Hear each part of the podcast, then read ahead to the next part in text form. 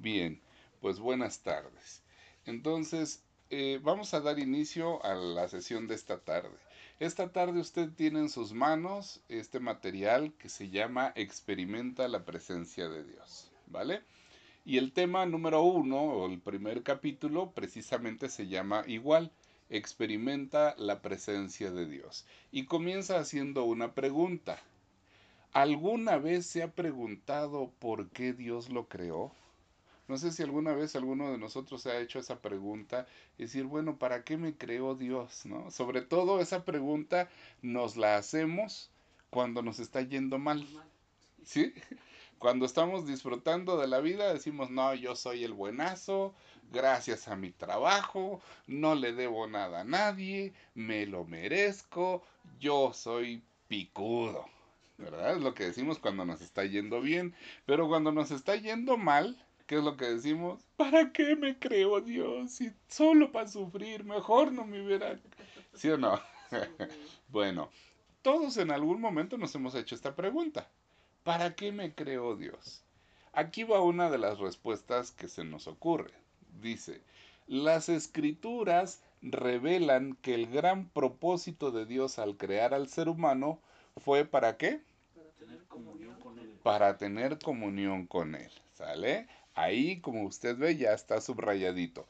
Hoy se me fue el avión y no traje unos este, marcatextos, pero la próxima semana, primeramente Dios, ya los voy a traer para que usted los vaya subrayando con marcatextos también. Si tienen casita, igual lo puede subrayar. Continuamos. Dice, por extraño que parezca, por extraño que parezca, el hombre no ha mostrado tener tanto interés en tener comunión con Dios, mientras que Dios siempre muestra interés de tener comunión con el ser humano. ¿Sale? Y ahí nos viene la primer cita, la primer cita bíblica. Dice Primera de Corintios capítulo 1 versículo 9. Dios siempre cumple sus promesas y Él es quien los ha llamado a compartir la vida con su Hijo, nuestro Señor Jesucristo. Por favor, vamos a buscar en nuestra Biblia, Primera de Corintios capítulo 1, versículo 9. ¿Lo encontraron? Sí. Sí, por favor. Dios lo hará porque Él es fiel para hacer lo que, lo que dice y los ha invitado a que tengan comunión con su Hijo Jesucristo nuestro Señor. Y los ha invitado para que tengan Comunión comunión con quién? Con Jesucristo nuestro Señor. con Jesucristo nuestro Señor. ¿Sale? Entonces, cuando alguien te invita y te dice, oye, vamos a la iglesia, no te está invitando a cambiarte de religión. ¿A qué te está invitando? A tener comunión con Jesucristo. ¿Sale? A tener comunión con el Señor Jesucristo nuestro Señor. ¿Lo encontraste, hermanito? Por favor. Fiel es Dios por el cual sois llamado a la participación de su Hijo Jesucristo nuestro Señor. a la participación de su Hijo. Es decir, vamos a poder participar de la naturaleza de Cristo Jesús. Para eso nos creó Dios, para tener comunión con su Hijo, nuestro Señor Jesucristo. ¿Sale? Si en el examen viene una pregunta y te dice, ¿para qué nos creó Dios? ¿Para qué vamos a responder? Para tener Para comunión con Él. con- Para tener comunión con Él, para tener comunión con Jesucristo. ¿Está muy difícil? ¿No? ¿Se van a acordar? ¿Seguros? Bueno, continuamos. Ahí no anotamos nada, ¿verdad? Este, no, no, no, no. Ahorita no vamos a anotar nada. Si ustedes quieren ir haciendo alguna anotación, lo pueden ir haciendo ahí en sus hojitas o en su libreta, como ustedes quieran, ¿sale?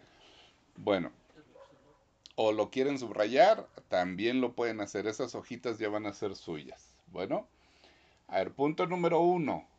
Dice, Dios buscando al hombre.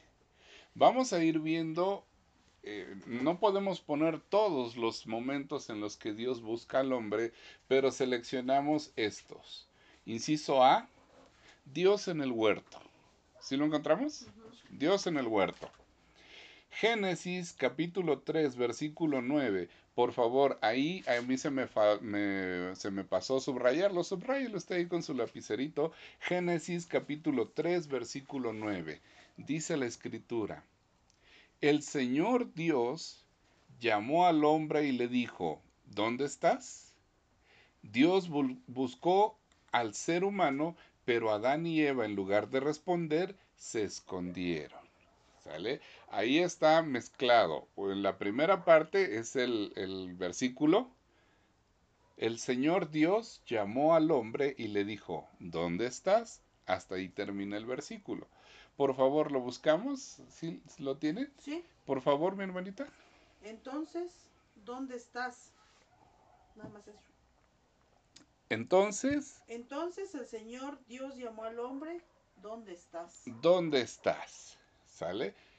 Eh, brother, ¿tú no tienes? eh? ¿No? ¿No? ¿No tienes? Ok, bueno, sale. Génesis 3.9 dice, el Señor Dios llamó al hombre y le dijo, ¿dónde estás? Ahí en el huerto del Edén, Dios es el primero que da el paso y busca al hombre. Lo crea, pero no lo crea y lo deja ahí en el huerto y hay que vea qué va a hacer. Hay que crezca como el zacate. No, lo crea, pero además se interesa por el ser humano y le, lo llega a buscar y le dice, ¿dónde estás tú? Por eso ahí anotamos, Dios buscó al ser humano, pero Adán y Eva, en lugar de responder, se escondieron. ¿Sí? ¿Más o menos? ¿Sí? ¿Sí? ¿Sí? ¿Recordamos esos pasajes? Sí. Inciso B, por favor. Dice, Dios en el tabernáculo. Por ahí, por favor, subraye Éxodo 25.8. Éxodo 25.8. Dice el versículo, "Con- construirán un santuario para mí y yo habitaré entre ustedes. Hasta ahí termina el versículo. Construirán un santuario para mí y yo habitaré entre ustedes. ¿Lo encontró mi hermanita? Sí. Por favor. Haz que los israelitas, israelitas me construyan un santuario santo para que yo habite en medio de ellos. Amén. Brother, ¿todavía? A ver. el versículo. A ver, ocho. Y hágame un santuario para que yo habite entre ellos. Amén. Entonces, ¿qué pasa? En el huerto del Edén, nada menos era el huerto del Edén, la casa de Dios donde Dios habitaba, el hombre decidió esconderse. Dice Dios, bueno, a lo mejor no está cómodo en mi casa. Entonces que me haga él una casa. Construyanme una casa. ¿Sí? ¿No te gusta ir a la iglesia y escuchar la palabra de Dios? Ven a una casa, aquí compartimos la palabra de Dios. El chiste es que no tengas miedo de acercarte a Dios, porque Dios quiere tener comunión con cada uno de nosotros. Amén. ¿Sí? ¿Sí lo vemos? ¿Lo sí. checamos? ¿Sale? Primero fue en el Edén. Después fue en el tabernáculo.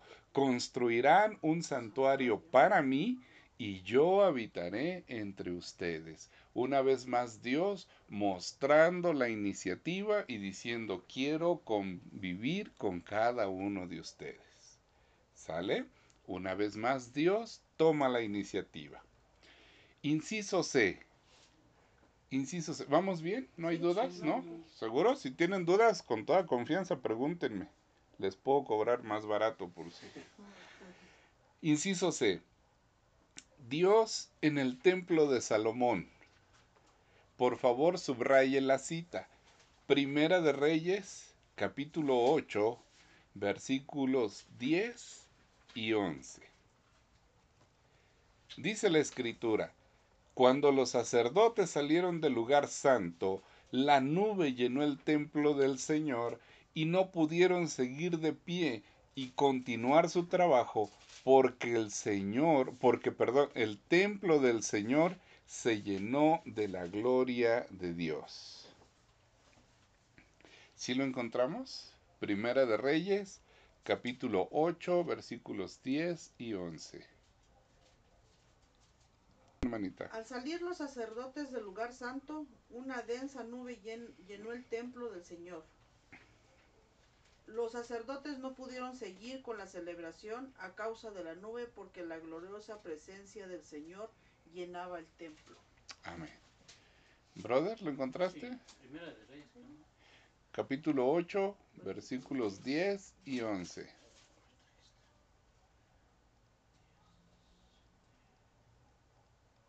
¿10 y 11? Primera de Reyes, capítulo 8, versículos 10 y 11. Al salir los sacerdotes del lugar, al salir los sacerdotes del lugar santo, la, la nube llenó el templo del Señor. Y por causa de la nube, los sacerdotes no pudieron quedarse para celebrar el culto, porque la gloria del Señor había llenado su templo. Ok, entonces, hacemos el recuento. Primero Dios busca al hombre en el jardín del Edén. El hombre tiene vergüenza de Dios y se esconde. Después dice, ok, no quieres estar en mi casa, construyeme una casa. Construyela. Pero yo quiero vivir, quiero vivir, quiero habitar entre ustedes. ¿Qué dice eh, eh, los, eh, el ser humano le costó muchísimo trabajo y más adelante vamos a ver por qué le costó tanto trabajo al ser humano eh, mientras iban de Egipto hacia la tierra prometida. Más adelante vamos a, estudiar por qué costó tanto trabajo. Total, que dejan de, de vagar por el desierto y llegan a un lugar y se establecen y les dice Dios, Ok, aquí van a vivir. No te preocupes, brother. Aquí van a vivir. Entonces, como en este pueblo van a estar viviendo, le dice a David, a Dios, eh, Padre, yo te quiero construir un templo para honrarte, para adorarte, pero no quiero una tienda. Si yo vivo en un palacio, yo quiero que tú tengas un palacio. Y Dios le dice a David, sí lo voy a tener, pero no me lo vas a construir tú, me lo va a construir tu hijo Salomón. No sé si recordarán, entonces David le dice, ¿quién soy yo y quiénes son mis generaciones para que me bendigas de tal manera? Que yo he sido bendecido y ahora también mi hijo va a recibir y mis nietos van a seguir recibiendo esas bendiciones. No sé si recuerdan que platicábamos de eso. Entonces, se construye el templo. El rey Salomón fue el más esplendoroso de los reyes, el más poderoso, el más rico, el más inteligente, el más lo que usted quiera. Entonces mandó a traer las maderas más preciosas, eh, los artistas más habilidosos para que hicieran los adornos de oro, de bronce, de cobre, de, que hicieran un palacio para que habitara la presencia de Dios. ¿Qué sucedió? El día que estaban consagrando ese templo para Dios, comenzaron a adorar a Dios y dice, cuando los sacerdotes salieron del lugar santo, la nube llenó el templo del Señor y no pudieron seguir de pie y continuar su trabajo porque el templo del Señor se llenó de la gloria. Entonces, el ser humano no está acostumbrado a percibir la gloria de Dios y otra vez rehuye, sale y dice, ay, ¿qué tal que me pega Dios? ¿Qué tal que me castiga Dios? Y seguimos pensando que Dios nos va a castigar. Seguimos pensando que Dios se puede enterar de nuestros pecados. ¿Qué va a hacer el día que Dios se entere de mis pecados? Seguramente me va a, me va a echar cincho. Yo creo que más de más de uno de nosotros ya estuviéramos ¿no? En el acto estaríamos siendo castigados. Pero no, estamos aquí todavía porque tenemos otra oportunidad. Entonces, Dios busca al hombre en el jardín del Edén. Dios busca al hombre en una tienda, en un, en un tabernáculo que se armaba y se desarmaba. Y al ser humano no le gustó eso. Dios busca al hombre a través de un templo. ¿Y qué pasa? Que tampoco le gusta al hombre. Entonces, Dios manda a su Hijo, Acompáñame a leer ahí en el inciso D. Dice, Dios en Cristo. Subraye por favor la cita de ese pasaje que es segunda de Corintios, capítulo 5, verso 19. Dice la escritura, lo que quiero decir es que a través de Cristo Dios estaba tratando de reconciliar al mundo con él, sin tener en cuenta los pecados de nadie. Ese es el mensaje de reconciliación que nos encargó anunciar. ¿Sale? ¿Lo encontró mi hermanita? Sí. Por favor. Pues Dios estaba en Cristo reconciliando al mundo consigo mismo, no tomando más en cuenta el pecado de la gente, y nos dio a nosotros este maravilloso mensaje de reconciliación. Amén. Brother, ¿lo encontraste? Es decir, es decir que en Cristo Dios estaba poniendo al mundo en paz consigo mismo, sin tomar en cuenta los pecados de los hombres. Y a nosotros nos encargó que diéramos a conocer este mensaje. Ok. Vamos a hacer el recuento. Primero Dios busca al hombre en el jardín del Edén. El hombre se esconde. Les dice, bueno, ahora que van de camino a la tierra prometida, hagan una tienda, una carpa. Ahí voy a vivir yo.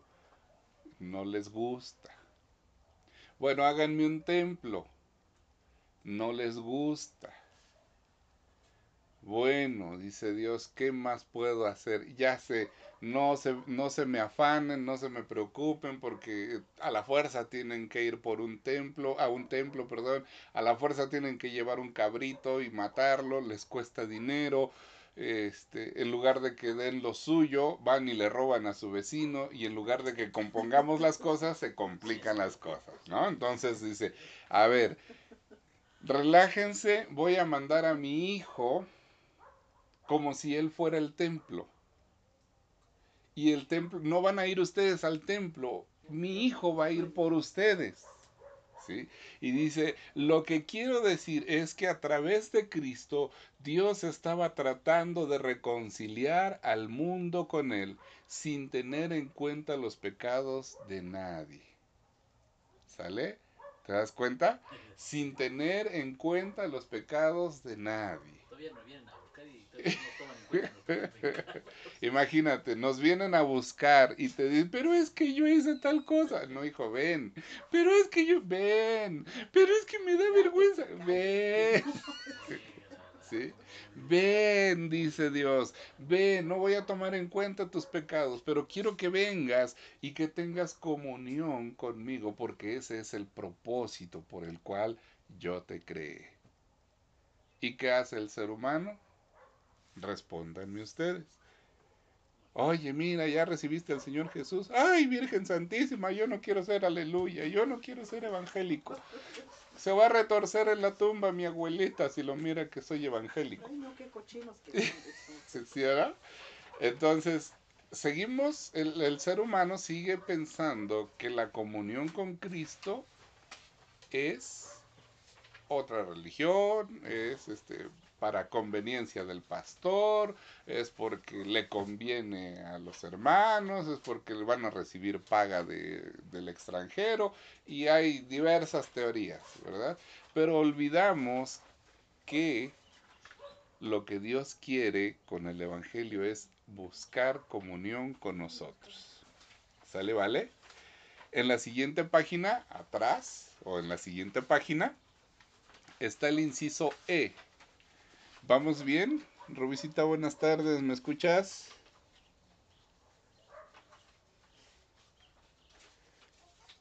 Buenas tardes, hermano Josué. Buenas tardes, hermano Josué. Hola, hola. La, la tardanza, pero aquí estamos. No te preocupes. ¿Cómo vamos? ¿Vamos bien? Bien, bien, hermano Josué. Ok, si tienes alguna duda, con todo gusto, ¿sale? Ok, sí, sí, hermano Josué. No In- interrumpe con toda confianza. Bueno, Lo que no entiendo por qué lo estamos viendo así de, de esta manera es sobre la tarea. ah, ok, así lo vamos a estar viendo en estos dos meses y medio o tres así, así lo vamos a estar, este, te- eh, no, no sé si viste que en el grupo mandé este archivo. Sí, hermano Josué, sí, sí, sí. Ok, entonces, este, la próxima semana lo voy a mandar antes para que ustedes lo puedan, lo puedan descargar o incluso si lo quieren imprimir, también lo hagan, ¿sale? Así lo vamos a estar haciendo y este, si gustas, pues puedes tomar nota en una libretita o si imprimes. Inciso E. Inciso E. Dios en ti.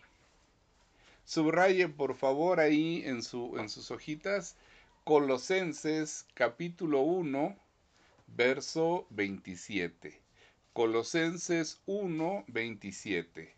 Dice la escritura, porque quiso que su pueblo entendiera esa grandiosa y maravillosa verdad para todas las naciones, que antes no les había mostrado. El plan secreto es Cristo que vive en ustedes, que les da la esperanza de disfrutar la gloria. Amén. Amén. ¿Lo quiere leer mi hermanita? ¿Lo Sí. encontró? Por favor. Pues él quería que su pueblo supiera que las riquezas y la gloria de Cristo también son para ustedes. Los gentiles y el decreto es, Cristo vive en ustedes, eso les da la seguridad de que participarán de su gloria. Amén. Sí. ¿Sí? A ellos, a ellos Dios les quiso dar, a, a ellos Dios les quiso dar a conocer la gloriosa riqueza que, se- que es ese secreto encierra para los que no son judíos. Ese secreto es Cristo que habita en ustedes y que es la esperanza de la gloria que han de tener. Amén. ¿Qué sucede? Ajá. Dice, a los cuales quiso Dios hacer notorias las riquezas de la gloria de este ministerio entre los gentiles, que es Cristo en vosotros la esperanza de gloria. Amén. Entonces, ¿qué sucede? Una vez más voy a hacer el recuento. Dios en el huerto del Edén. Dios en el tabernáculo. Dios en el templo. Manifestándose, buscando comunión con el ser humano y el ser humano reacio a acercarse a Dios. Entonces a Dios se le ocurre enviar a su único hijo a reconciliarnos con Dios. ¿Y qué hacemos los seres humanos? Crucificamos al único Hijo de Dios. Y no lo crucificamos por buena gente. ¿Cómo lo crucificaron al Señor Jesús? Como si fuera un ladrón, un homicida, como un delincuente de la peor calaña, ¿sí o no? Lo desnudaron, lo humillaron, lo insultaron, lo golpearon, lo escupieron, ¿Y todo por qué? Porque Jesús decía, arrepentíos, el reino de los cielos se ha acercado. Cambien su manera de pensar y cambien su manera de vivir, porque el reino de los cielos se ha acercado. ¿Cuál fue la respuesta del ser humano? Crucificarlo. Entonces Dios tiene un plan B.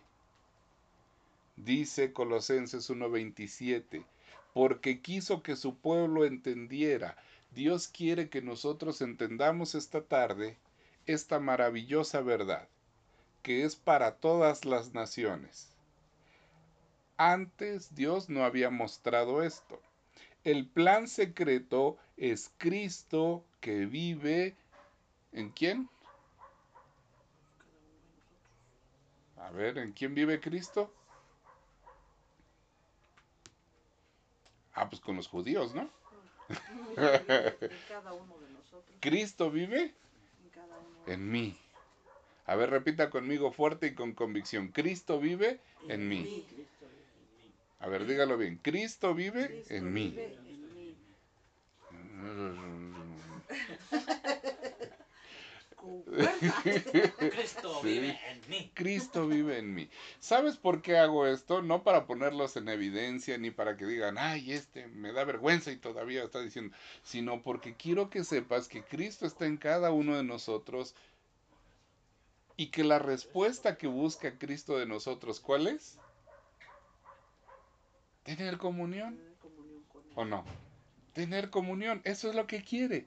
Y cuando yo aprendo a tener comunión con Él, entonces, ¿qué voy a hacer? Ah, le voy a enseñar al que está a mi lado, le voy a enseñar al que, al que yo aprecio, al que yo amo, le voy a enseñar a que tenga comunión con Dios. ¿Sí lo vemos? Sí. No se trata de cambiar de religión, se trata de tener comunión. Cristo vive en mí. Yo quiero que te grabes esto en esta tarde. Esta es una de las verdades más importantes en la Biblia. Cristo vive en ti porque quiere tener comunión contigo. Y cuando tú y yo aprendamos a disfrutar de esa comunión con Cristo, entonces ya no va a ser una obligación, ya no va a ser una cosa forzada el hecho de que tú puedas compartir con los demás. ¿O no? ¿Por qué? Porque tú ya disfrutaste. Les voy a poner un ejemplo. ¿Cuántos han comido pizzas de Pepes? Ay, todos. Y entonces cuando alguien dice, oye, este, ¿alguna pizza rica? Pepes. ¿Sabes qué es eso? Recomendar. ¿O no? ¿Quién te enseñó que recomiendes? O los de Pepes te dicen, ¿sabes qué? Te doy 10 pesos cada vez que me recomiendes. ¿No? Oigan, un doctor, un, nefrólogo, un urólogo, un cardiólogo, un este, pediatra, un geriatra, un lo que sea, fulano, sutano, pero ¿qué te hace recomendar? La experiencia, ¿o no? Sí. Oye, un buen mecánico, Ah, fulano, sutano, berengano. Sí. Oye, un, buen albañil, un buen electricista, un buen esto, un buen lo otro, un, buen este, un buen restaurancito. ¿Qué haces tú? Recomiendas. ¿Pero por qué recomiendas? Porque tú ya fuiste y experimentaste, ¿o no? ¿Sí? Y si te digo, oye, un mal doctor, un mal mecánico, Oye, un mal cristiano. Ah, no. Eh, así los dedos van a empezar a cruzarse así para todos lados. No. Aquí, esta es la, la verdad que Dios quiere que nosotros aprendamos. Dios quiso que su pueblo entendiera esta grandiosa y maravillosa verdad para todas las naciones, que antes no les había mostrado. El plan secreto es Cristo que vive en ustedes que les da la esperanza de disfrutar su gloria. Una vez que yo aprendo a tener comunión con Él, la próxima vez que alguien esté triste, nosotros como consolamos, ¿verdad? ¿O estás triste? Sí no estés triste. Y, ya, se quita la, tristeza, ¿no? Hasta memes hacemos de eso, ¿no? ¿Estás triste? Sí, no estés triste. Ah, y ya, se quita, ¿no? no, sino que ahora vas a poder explicarle, le vas a poder decir, mira, Dios tiene una experiencia. Mira, yo pasé por ahí. Yo pasé por ahí y sufrí y estaba en esta condición y Dios hizo eso. ¿Se acuerdan lo que veíamos hace 15 días? David se convirtió en su líder. No lo eligieron. No fue David el que dijo, ay, pues hoy, hoy amanecí con ganas de ser el líder. No, los levantaba tempranito y les decía, a ver señores, órale, todos a doblar la rodilla de 6 a 7 de la mañana. Órale, a orar. Es que yo no sé, pues aquí vas a venir conmigo, ven. Y, y se los jalaba y ahí los estaba enseñando. Y después se echaban su desayunito y salían y agarraban las espadas. Eso lo convirtió en su líder. Eso convirtió a David en el líder. Ahora nosotros podemos, ahora nosotros también podemos experimentar eso, tener comunión con Dios y una vez que tenemos la comunión con, con el Señor Jesucristo, enseñarle a otros. Ese es el plan de Dios para cada uno de nosotros. ¿Qué te parece? Hasta ahí es el tema uno, por así decirlo. ¿Está muy largo? ¿Está muy difícil? ¿No? ¿Estamos bien? ¿Avanzamos con otro? Sí. ¿Sí? Ok. Dos. Experimentar a Dios el mayor deleite. Dios quiere proveer buenas cosas para sus hijos. De hecho, la Biblia nos dice en Santiago capítulo 1, verso 17, ahí por favor búsquelo usted en su Biblia, aquí viene en, en la, en, en las hojitas, todo lo bueno que hemos recibido, todo don perfecto que viene de arriba, es de Dios, del Padre Creador de los astros del cielo, en quien nunca hay cambio ni sombra. ¿Sí lo encontramos? ¿Sí? Por favor, mi hermanita. Todo lo que es bueno y perfecto desciende a nosotros de parte de Dios, nuestro Padre, quien creó todas las luces de los cielos. Él nunca cambia ni, ni varía como una sombra en movimiento. Ok, gracias. Otra vez, a ver, este, repítalo, por favorcito. Todo lo que es bueno y perfecto desciende a nosotros de parte de Dios, nuestro Hasta ahí. Padre. Una pausa. ¿Qué desciende de parte de Dios? Todo lo bueno y perfecto. Todo lo bueno y perfecto. Todo lo bueno y perfecto desciende de Dios nuestro Padre. ¿Sí? ¿Sí estamos de acuerdo? Sí. Todo lo bueno y perfecto desciende de Dios nuestro Padre. ¿Qué más dice ahora sí mi hermanita? Quien creó todas las luces de los cielos, Él nunca cambia ni varía como una sombra en movimiento. Amén. Brother, Todo lo bueno y perfecto que se nos da viene de arriba, de Dios, que creó los astros del cielo. Dios sie- siempre es el mismo. En Él no hay cambio que produzca sombra. ok. En Él no hay cambio que produzca sombra. Ahora, centremos nuestra atención en la primera parte del versículo. Dice, todo lo bueno y perfecto lo recibimos de quién? De parte de Dios. ¿Sí? ¿Lo encontraste, brother? A ver. Sí, toda, toda buena dádiva y todo don perfecto es de, de lo alto que desciende del Padre de las, de las luces en el cual no hay mudanza ni sombra de, vari- de variación. Ok. Toda dádiva y don perfecto. Toda buena dádiva y don perfecto descienden del Padre de las luces. Es decir, todas las cosas buenas descienden de Dios. Ahora acompáñeme en el, en el siguiente párrafo, por favor. Dice, lo triste es que si solo buscamos lo bueno que hemos recibido de Dios, en vez de a Dios mismo, estamos perdiendo la experiencia más extraordinaria, impactante y trascendente de la vida. Porque no importa cuánto placer satisfactorio o sentido de vida recibimos de las bendiciones de Dios, nada es comparable a experimentar de una manera íntima y personal a Dios mismo.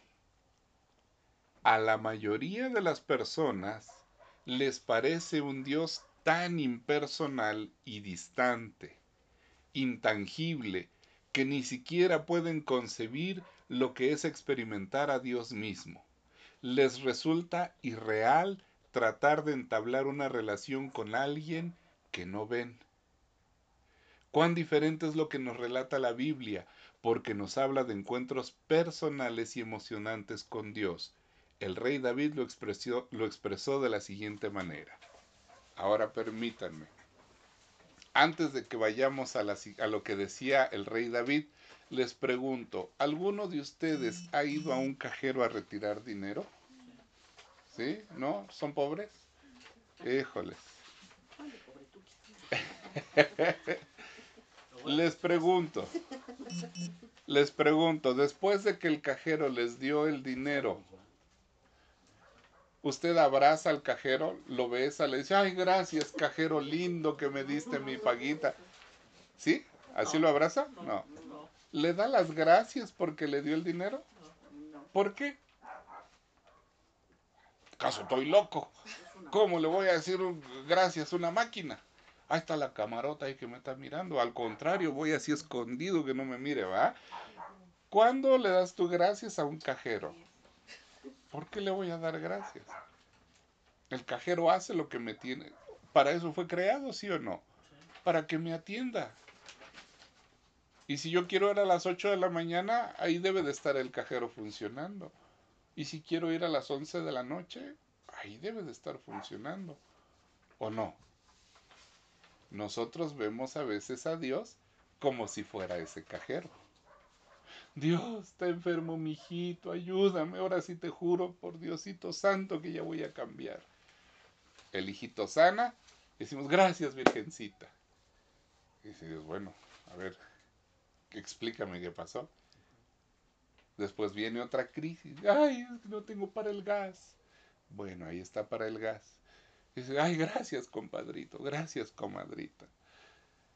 Viene otra necesidad, viene la bendición de Dios y cuando nosotros dirigimos la gratitud a Dios. Note usted que el ser humano es así. ¿Sale?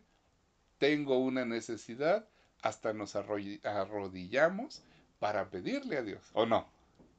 ay Dios, ayúdame, ayúdame, ahora sí ya te juro y te prometo que ya no voy a hacer esto, ya no voy a hacer lo otro. Pasamos esa necesidad y nos desconectamos de la presencia de Dios. Y entonces vemos a Dios como si fuera un cajero automático. ¿Sí? Dios, ya necesito para esto. Dios, ya necesito para lo otro. Dios, ya necesito para esto. Ya necesito para lo otro. Les pregunto, ¿el cajero automático te va a dar dinero siempre y todo el dinero que necesites? No. ¿Qué necesitas hacer para que el cajero automático? Depositarlo para Primero tengo que depositarle. ¿Cómo le deposito? Trabajando 15 días o yendo a depositar antes constantemente, ¿o no? ¿Cuántas veces le damos gracias a Dios?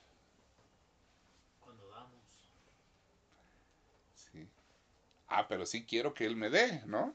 O sea, si tú, Dios, tú tienes la obligación de darme, pero yo a ti no te puedo dar porque soy pobrecito, no tengo nada que darte. no tengo nada que darte. Y a veces vemos a Dios como un cajero automático, ¿no? Como si fuera un Dios impersonal. Y lo que Dios está buscando es tener comunión con Dios. Dios te va a bendecir si solamente le pides. Sí, lo ha estado haciendo mucho tiempo y lo va a seguir haciendo. Pero más allá de solamente convertirse en un cajero automático, Dios lo que quiere es tener comunión con cada uno de nosotros. ¿O te gustaría que tus hijos llegaran y te dijeran, papá, quiero cinco para unas sabritas?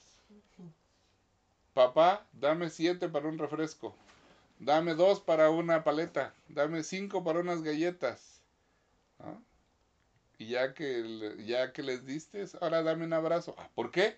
Es tu obligación darme. ¿Cómo te sentirías tú como papá? ¿Estás comprándole un abrazo a tu hijo? ¿Estás comprándole un beso a tu hijo? ¿O cómo es el asunto? ¿Cómo es la relación? Explíquenme usted. Eso se los dejo de tarea para que lo mediten con su...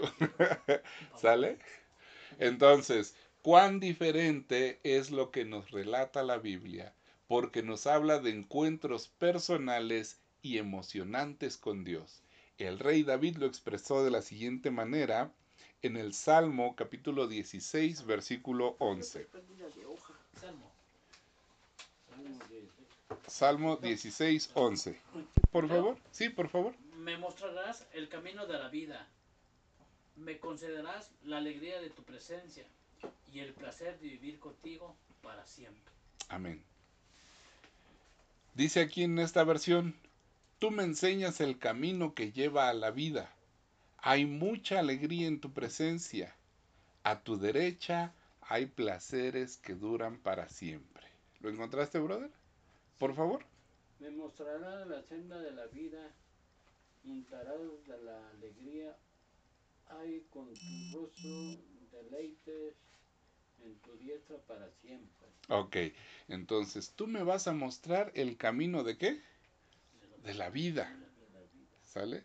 Lo que Dios nos va a mostrar es el camino de la vida. Dice, hay alegría en tu presencia, hay plenitud de gozo en tu presencia, dice la versión Reina Valera 1960 hay plenitud de gozo en tu presencia y a tu diestra hay placeres que duran para siempre. ¿Ustedes alguna vez han recibido un abrazo de su hijo, de su hija? Así, sin, sin paletas de por medio, sin dulces. Sí. de repente ha llegado su hijito y le dice, ay, qué rica es la comida, mamá. Y le da un beso o que le diga, gracias, papá, oye, este, por jugar conmigo o alguna cosa así. Pero de manera espontánea que el niño haga eso, un detalle de cariño. ¿sí? O que diga, ¿sabes qué? Te recorté, te hice este dibujito, ten papá, ¿no? Y que diga, está papá, mamá, y mis hermanitos y yo, ¿no? ¿Lo, lo han hecho a sus hijos? ¿No? ¿Qué se siente? Se siente bonito, ¿no? Y dices, ay, qué chulo, mijito, ¿no? Te olvidas de, de cualquier otra situación y dices, ay, gracias, porque hay una este, mm, relación ahí de paternidad, de amor, ¿o no? ¿Sí? Entonces, vamos a, ir, eh, a leer el siguiente párrafo, por favor. Podemos parafrasearlo así. Me mostrarás la verdadera vida. Estar en tu presencia es lo que provoca un gozo increíble. Estar junto a ti lo que produce placer, deleite y alegría. David también dijo, Salmo 84, versículo 10, por favor. Un día en tu templo es mejor que mil días en cualquier otro lugar. Preferiría ser portero de la casa de mi Dios que vivir en la casa de un perverso. ¿Sale? ¿Lo encontraron por ahí? Sí. Más vale estar un día en tus atrios que mil fuera de ellos. Prefiero ser portero del templo de mi Dios que vivir en lugares de maldad. Ok, gracias. Veamos un ejemplo. ¿Qué pasa cuando muere papá? ¿Qué pasa cuando muere mamá? Llevamos estudiantina al panteón, ¿no? Mamá, te extraño, mamá. Ay, mamá. ¿Cuántas veces la fuiste a visitar? O sea, una visita de calidad, ¿no? Que es que me pegó mi marido, me pegó mi mujer, tengo problemas. No, ¿cuántas veces llegaste y le dijiste, mamita, ¿en qué te ayudo? Este, ¿cómo estás? Te, te tallo tu piecito, ¿cómo estás? Mira, te compongo tu pelo, este, algún detalle. ¿Cuántas veces? Ah, no, porque los mamás, los padres están para dar dinero, ¿o no? ¿Sí? Se enferma mi hijito, el primero que tiene que dar la paga, ¿quién es? Papá o mamá. ¿O no? ¿Sí? Y cuando muere papá o mamá, ah, llevo estudiantina y con eso libro mis pecados. Pero ¿cuántas veces no quisiéramos que papá nos abrazara, que mamá nos abrazara, ahora en vida? Decimos, eh, muchas personas dicen, ay, cómo te quisiera yo volver a ver una vez más, abrazarte una vez más. Esos malayas, ¿será que se pueden recuperar? No. ¿Ya no? Ya no. Lo mismo pasa. Un día en tu templo es mejor que mil días en cualquier otro lugar. Estar en la presencia de Dios, ir y tener comunión con Dios un día es mejor que hacer cualquier otra cosa. ¿sí? ¿Cómo vamos? ¿Terminamos hasta aquí o le seguimos? Perdón, hermanita. No se preocupe. Sí, ahí está. ¿Seguimos o le paramos? Así es, efectivamente, la presencia de Dios siempre nos va a bendecir. ¿Les parece bien? Vamos a dejarlo hasta ahí. Por favor, póngale una- un asterisco, una rayita para que la próxima semana, a partir de aquí, retomemos. ¿Sale? Sí. Entonces, vamos a terminar orando. ¿Les parece? Dios les bendiga. Vamos a terminar orando.